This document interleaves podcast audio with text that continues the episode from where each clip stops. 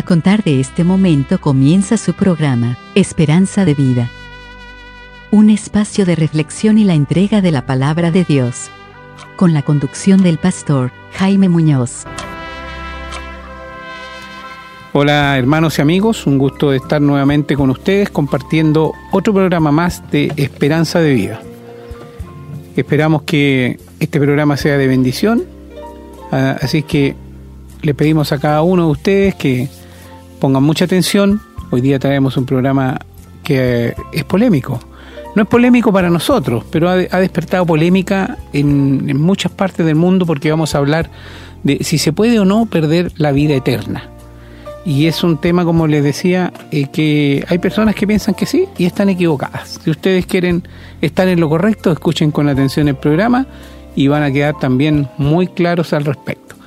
Como les pedimos siempre, tengan su Biblia a mano, lápiz y papel, tomen nota para que puedan eh, después sacar de ahí sus dudas y puedan aclarar sus dudas cuando se les presenten nuevamente. Pero como ya les dije, si ustedes quieren estar en lo correcto, si quieren saber la verdad, pues pongan atención entonces. Como ustedes saben, se encuentra conmigo porque siempre estamos trabajando juntos en esto. El pastor, quien es verdaderamente quien lleva este programa adelante, el Jaime, Jaime Muñoz, y así que le paso la palabra. Hola queridos amigos y hermanos, un gustazo poder contar con su sintonía y sabiendo que ustedes están interesados en conocer la verdad de la palabra de Dios, porque si no, no nos escucharían. Así que sinceramente les decimos que el Señor les bendiga y que abra su entendimiento para que el programa de hoy llegue al fondo de sus corazones. Como dijo mi hermano, ya hoy día vamos a hablar, ¿se puede perder la vida eterna? Es un problema, un problema muy polémico, porque muchos piensan que si se mueren y no están andando en el camino que Dios les puso, se van al infierno. Pero si andan andando bien, se van a ir al cielo. Esto nos dice la Biblia. Y antes, hermano, quiero decirles, la salvación la vida eterna que nosotros recibimos por gracia no es condicional. No es condicional. Y de esto queremos hablarles y aclararles a todos ustedes que seguramente están en una iglesia donde se dice que la salvación se puede perder para que con los textos que les vamos a dar ustedes puedan contrarrestar aquellas ideas falsas. Así que quédense con nosotros porque van a sacar harto provecho de la palabra de Dios. Así es, hermano. Permítame una pequeña aclaración para aquellas personas que son muy suspicaces. Si pudiéramos ir a lo literal, decir se puede perder la vida eterna, no, claro, porque el alma es eterna, así que ya sea que vaya al cielo o al infierno no se estaría perdiendo. Pero a lo que se refiere el término vida eterna cuando se expresa en términos cristianos, siempre se está refiriendo a la salvación, a la vida con Dios, porque Dios dice que los que no están vivos están muertos, pero el alma no muere. Así que lo que estamos refiriendo obviamente en este programa, como espero que lo habrán entendido todos, es que si se puede o no perder la salvación. A esa vida eterna se refiere. Hago esta aclaración porque no falta la persona que de repente le busca ahí, ¿no es cierto? Como decimos, la, la quinta pata al gato. Bien, dicho esto entonces vamos a un pequeño corte musical y a la vuelta estamos con los textos bíblicos para que tengan listas sus Biblias.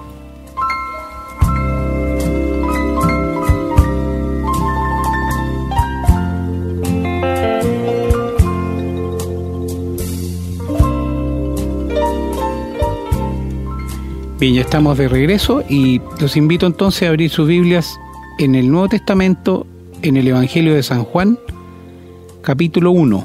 Vamos a leer del versículo 9 al 14. Dice, aquella luz verdadera que alumbra a todo hombre venía a este mundo. En el mundo estaba y el mundo por él fue hecho, pero el mundo no le conoció.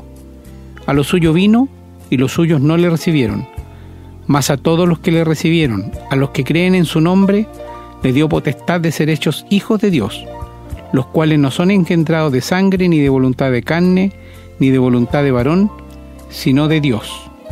Y aquel verbo fue hecho carne y habitó entre nosotros.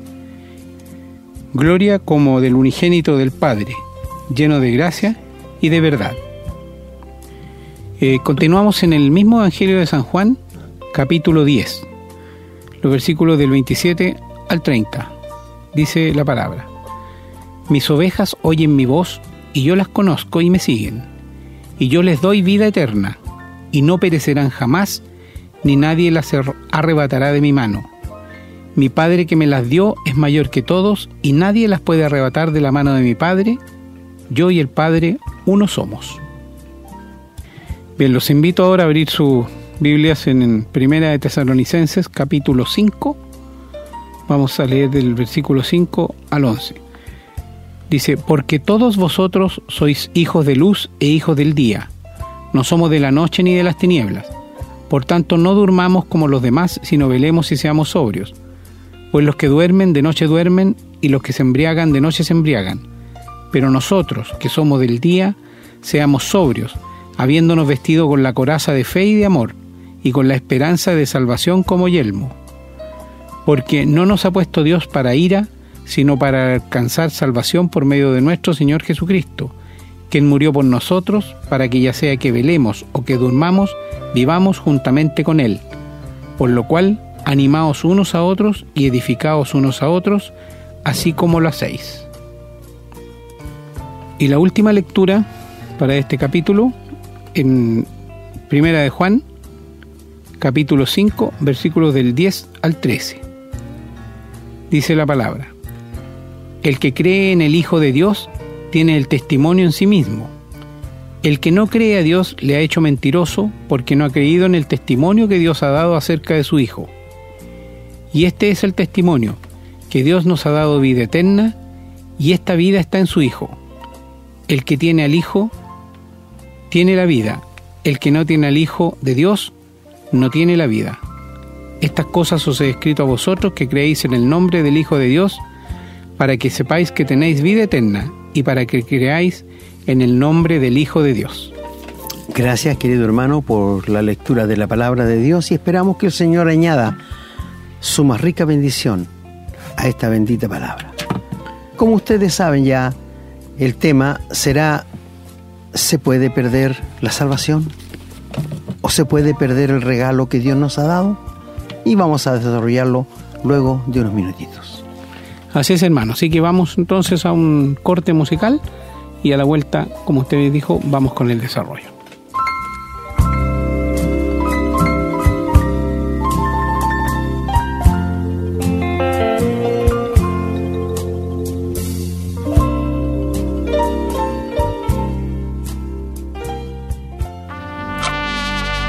Estamos presentando su programa, Esperanza de Vida. Queridos hermanos y amigos, nuevamente tenemos ante nosotros un gran tema, un tema que se ha discutido mucho. Por ahí andan una, secta diciendo que salvo siempre salvo no existe en la Biblia. Eso me da, me doy cuenta yo que ellos no estudian la Biblia que ellos no creen en Dios, que ellos no confían en la palabra de Dios. Porque si Dios dice que nos da la vida eterna, ¿quién es el hombre para dudarla? Nada, nada. Conversé con un joven el otro día que dijo que él no creía en los salvos siempre salvos. Yo le dije que por qué. Porque me dijo, ¿cómo es posible que si alguien dice que es salvado, tiene la vida eterna, y, después se meten en la borrachera, se va al pecado, engaña a su señora. ¿Sabe qué le dije yo? Si el tal hiciera eso, es que nunca fue salvo. Porque un hijo de Dios verdadero jamás lo va a ser. Por esto la Biblia nos dice que los que se van de la iglesia se van porque no son creyentes.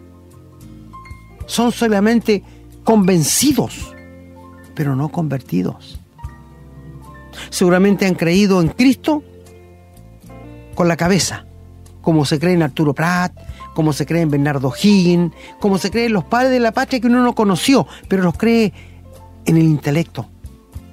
Pero al Señor Jesús cuando se cree en el corazón, cuando se le abre el corazón y se le rinde la vida, es otra cosa, muy diferente.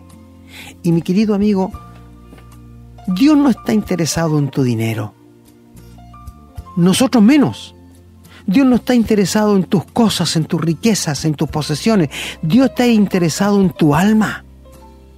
Dios quiere salvar tu alma, quiere darte la vida eterna y es un regalo. Es un regalo. Así que esto es lo que nosotros estamos diciendo, queridos amigos, la vida eterna, la salvación, Dios la da y Él dice que no miente. Dios no miente. Escúchame bien, nosotros somos mentirosos. Ahora, muchas sectas no creen en la vida eterna, porque dicen que uno es presuntuoso al decir que tiene la vida eterna. No, uno le cree a Dios, nada más. Así de simple. La palabra de Dios dice, el que oye y cree la palabra de Dios tiene vida eterna. Y la palabra tener allí es presente. No es tendrá. Es presente, tiene vida eterna. Ahora, hablemos un poquito de la salvación de la vida eterna. La salvación, la vida eterna que Dios le otorga al pecador, ¿es un premio? ¿Es un galardón? ¿O se la gana la gente haciendo buenas obras? Ninguna de estas cosas.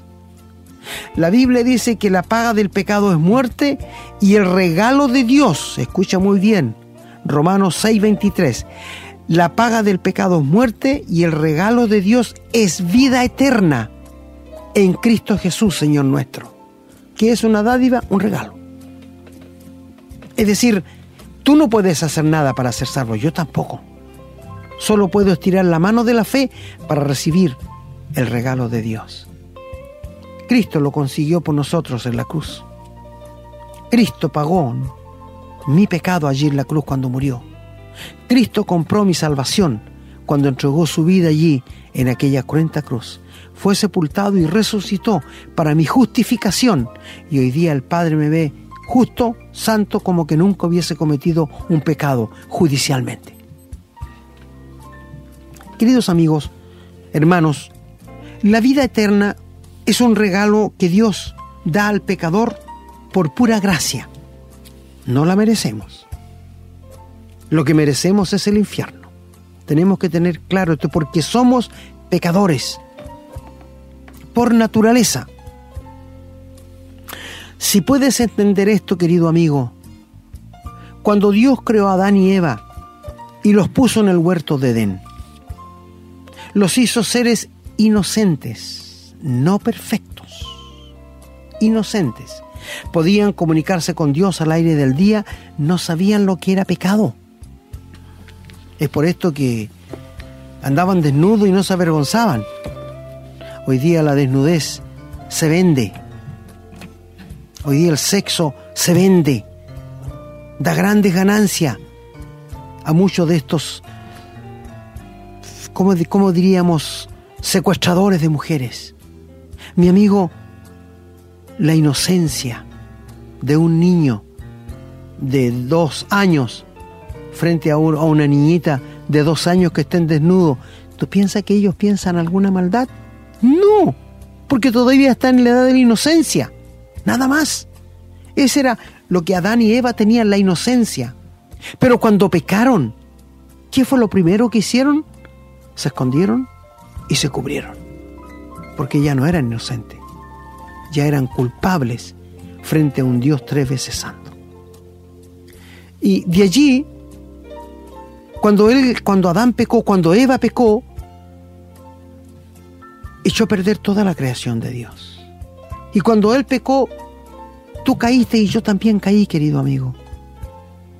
Es por esto que cuando nuestra madre nos dio a luz, nos dio a luz como pecadores, como hombres, criaturas masculinas o femeninas nacidas en pecado, porque nuestros padres fueron pecadores. Y padres pecadores que engendran hijos pecadores. Pero el mandamiento de Dios sigue en pie, exigiéndote de ti y de mí que seamos perfectos. No podemos. Es una imposibilidad.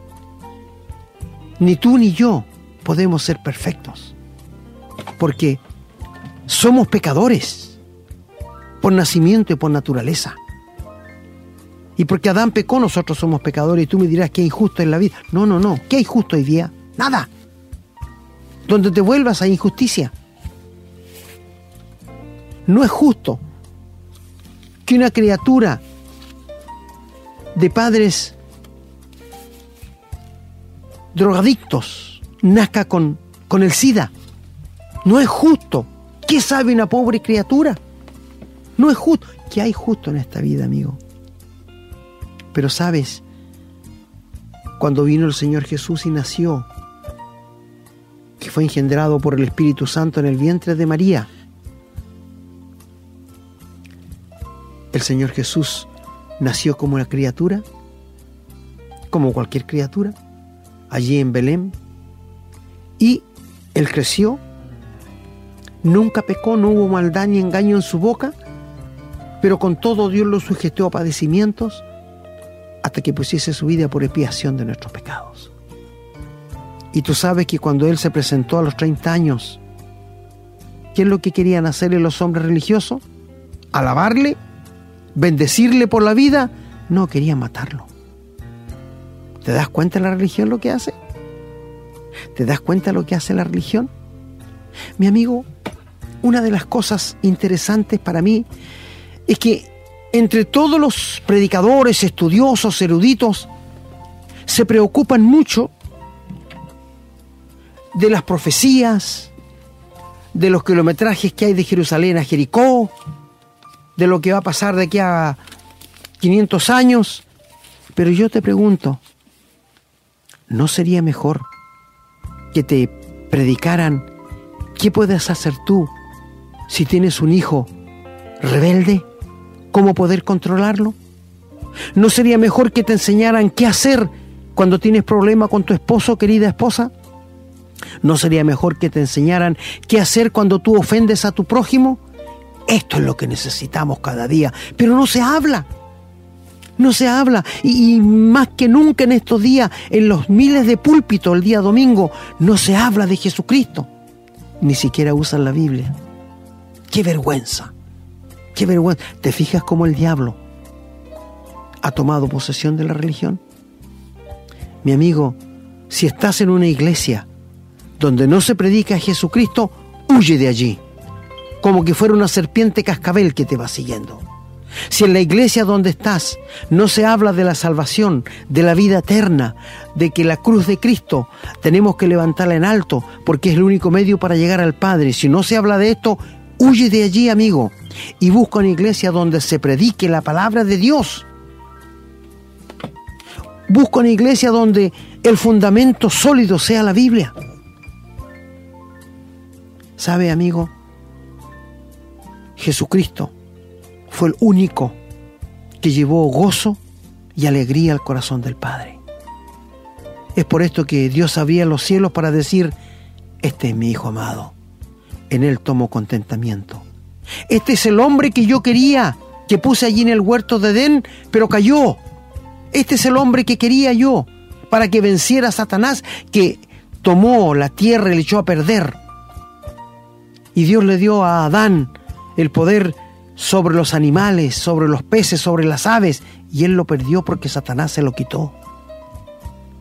Pero llegó el Señor Jesús, el postrer Adán, y él sí llevó corazón, el gozo al corazón del Padre.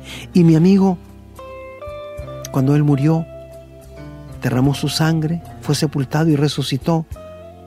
Ahora, él, Padre, ha hecho algo antes que el Señor Jesús viniera aquí a la tierra, era el unigénito del Padre, el único.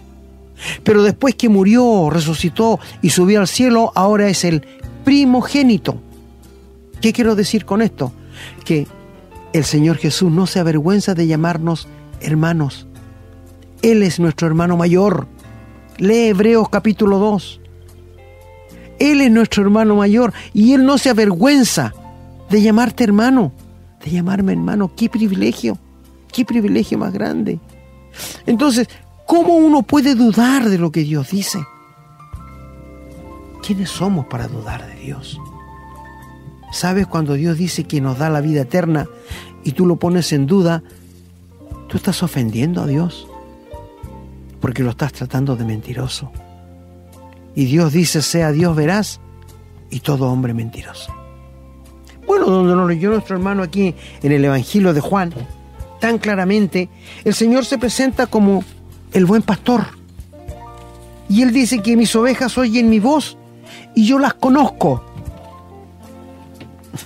si pudiéramos pedirle al Señor, que yo sé que no lo va a hacer, que nos, nos mostrara con una cruz o algo en la cabeza de los que son salvos y los que no son, ahí podríamos saber al tiro los que son farsantes. Y el 28 dice, yo les doy vida eterna. ¿A quién? A mis ovejas. Eso dice él.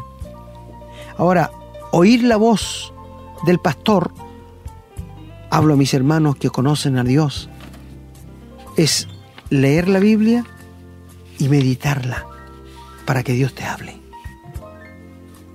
No esperes tener una voz audible como en algunas religiones esperan y dicen, Dios me habló, Dios me dijo. Amigos, estos son fantasías.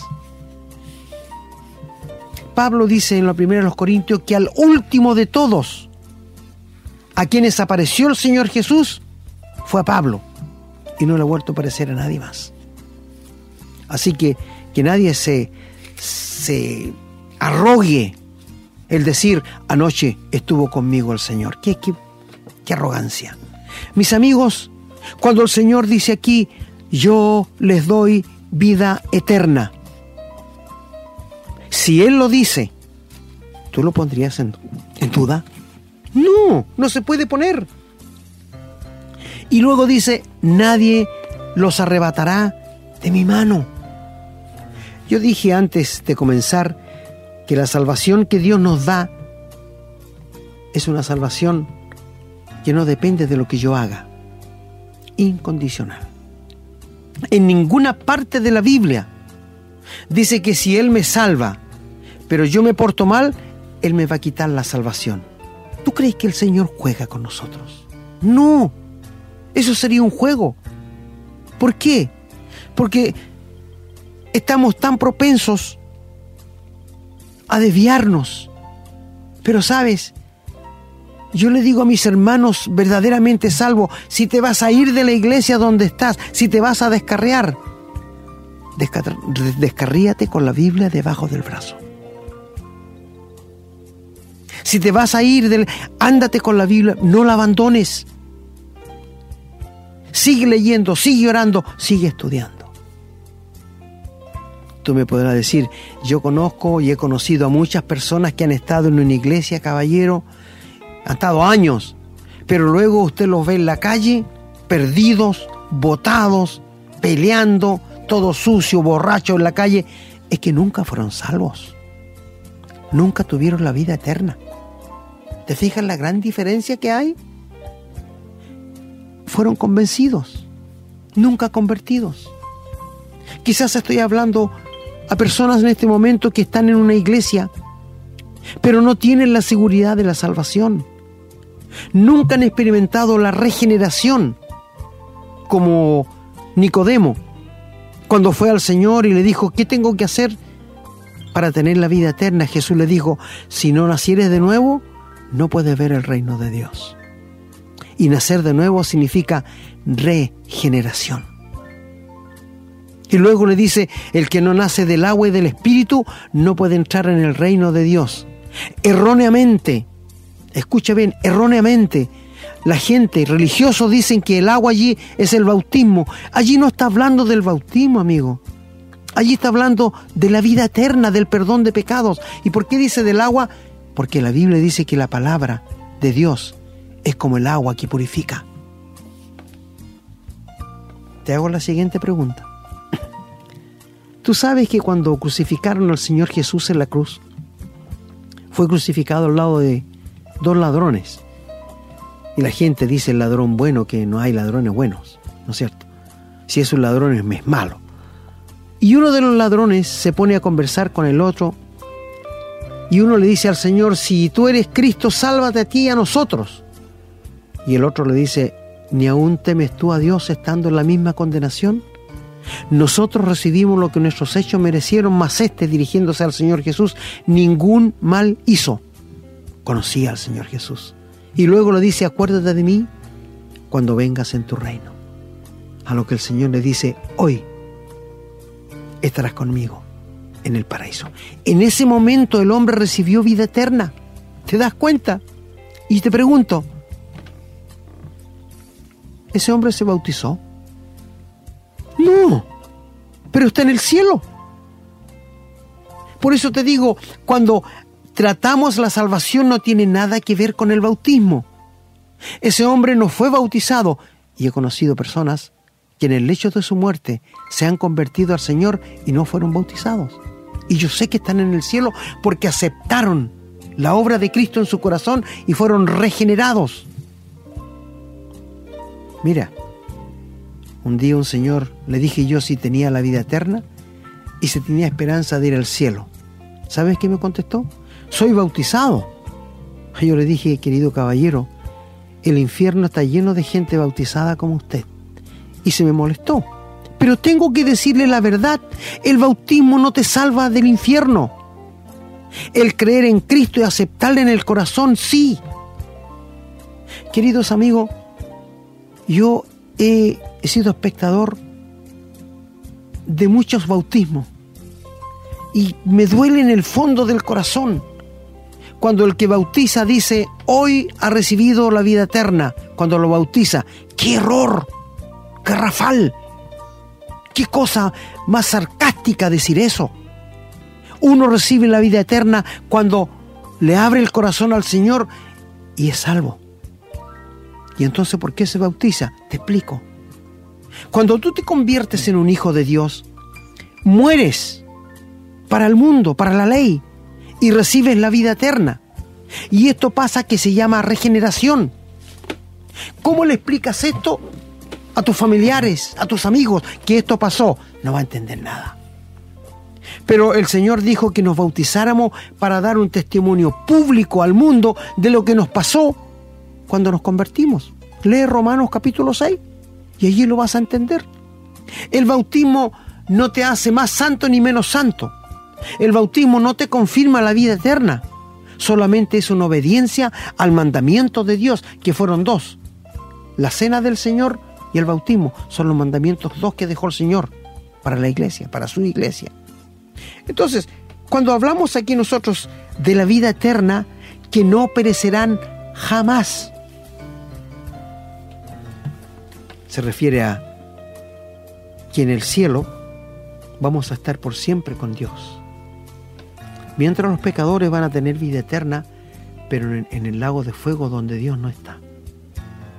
Qué terrible, qué lugar más terrible. Yo no quisiera estar donde Dios no está. ¿Tú quieres estar donde Dios no está? No, yo no quisiera estar allí. Es por esto que cuando habla de la vida eterna, habla de un goce, de un gozo infinito en el cielo. Los pecadores van a sufrir eternamente, mientras nosotros vamos a estar con el Padre por toda la eternidad. No porque seamos mejores que otros, sino porque le hemos creído y hemos confiado en la palabra de Dios. La salvación no depende de uno, la salvación depende de Dios. Y luego dice allí que nadie los arrebatará de la mano del, del Señor Jesús. Y luego dice que Él y el Padre es mayor que me las dio y nadie la puede arrebatar de la mano de mi Padre. Mira, Imagínate esto, cuando el Señor nos salva nos pone en la mano del Hijo y luego la mano del Padre nos cubre. ¡Qué seguridad más grande! Yo y el Padre uno somos. Estamos en la mano, bueno, estamos esculpidos, dice el Antiguo Testamento, en, las manos de Dios. Dios ve, siempre nos ve, vive en nuestros nombres. ¡Qué seguridad más grande! Él nos da vida eterna.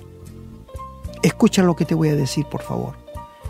El cristiano verdadero que ha nacido de nuevo tiene dos nacimientos, pero una sola muerte.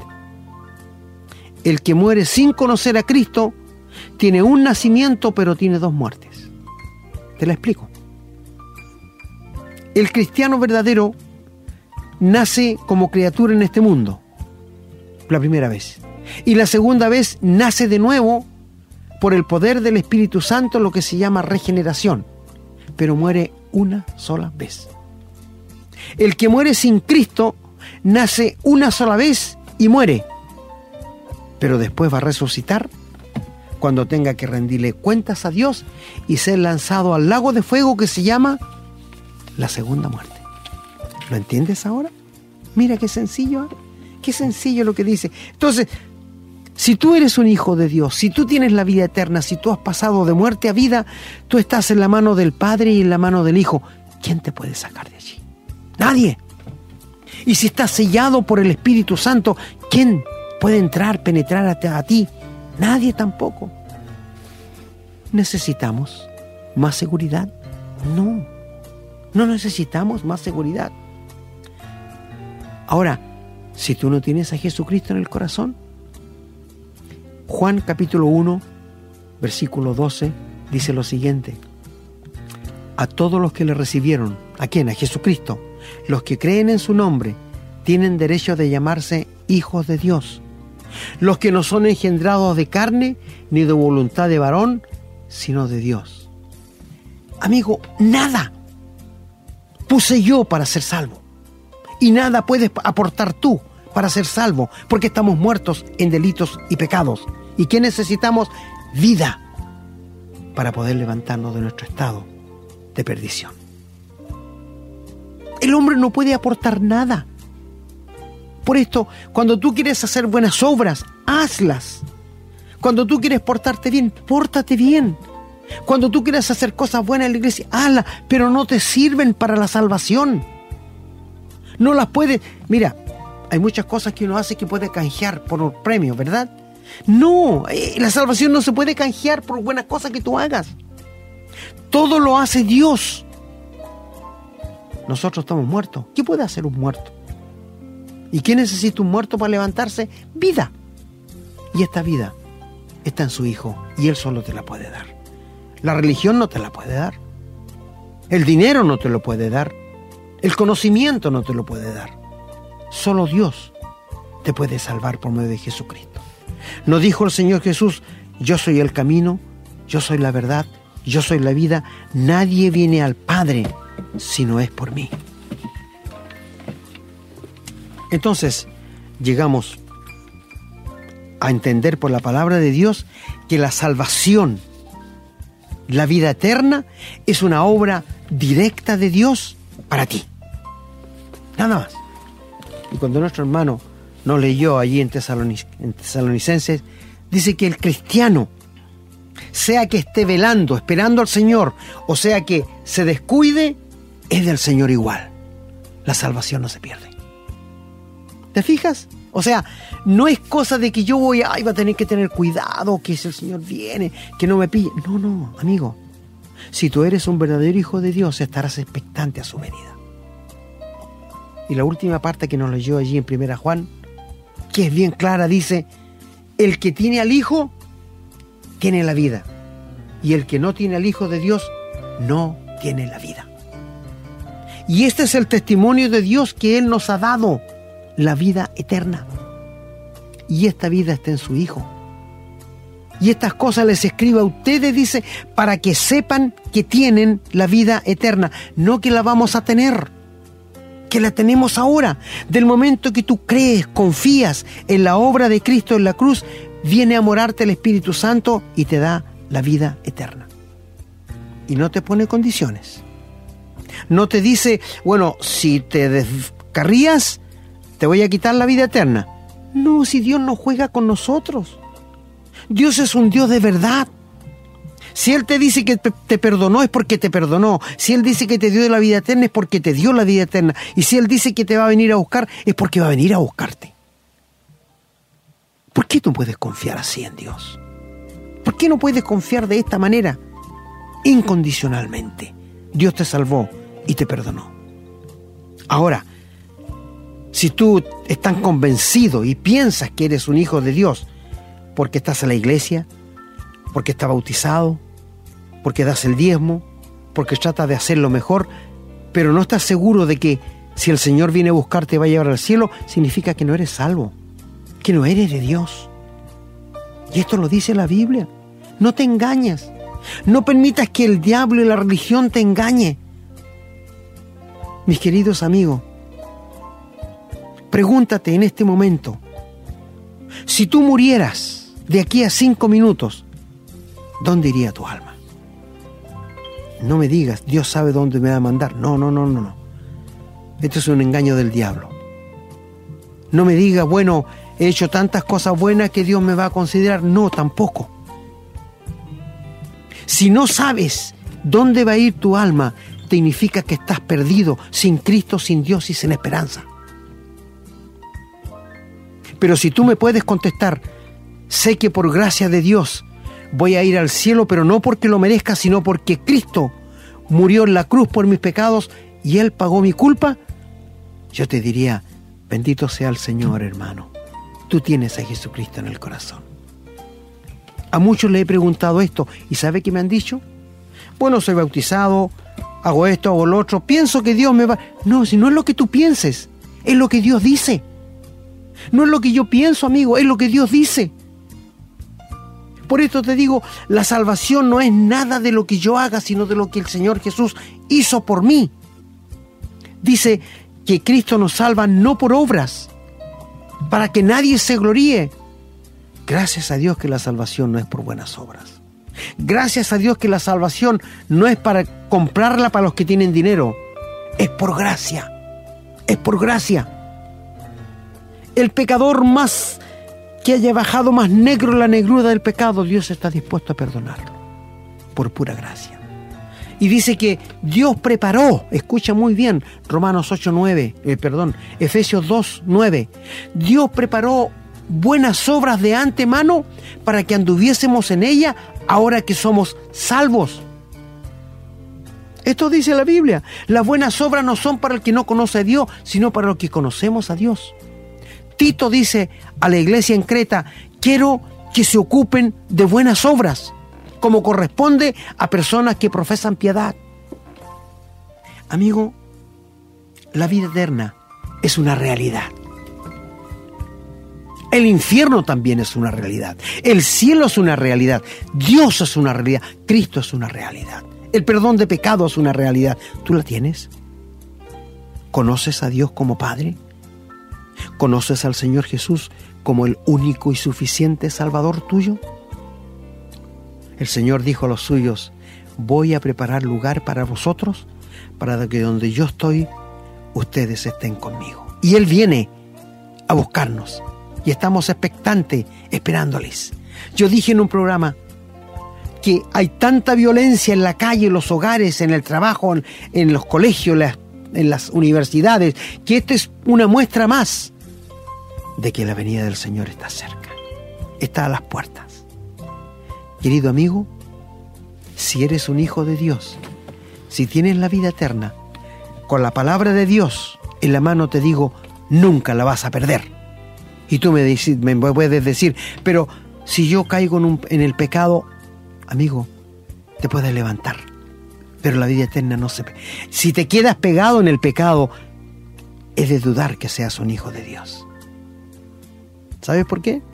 Porque esto significa ser un verdadero hijo de Dios. La salvación no se pierde. La vida eterna no se pierde. Dios no juega con nosotros. Bendita seguridad, ¿no es cierto? Bendita seguridad. Y si tú no tienes esta seguridad, ¿por qué no te rindes de todo tu corazón en este momento a los pies del Señor Jesús, el cual será amplio en perdonarte y darte la vida eterna?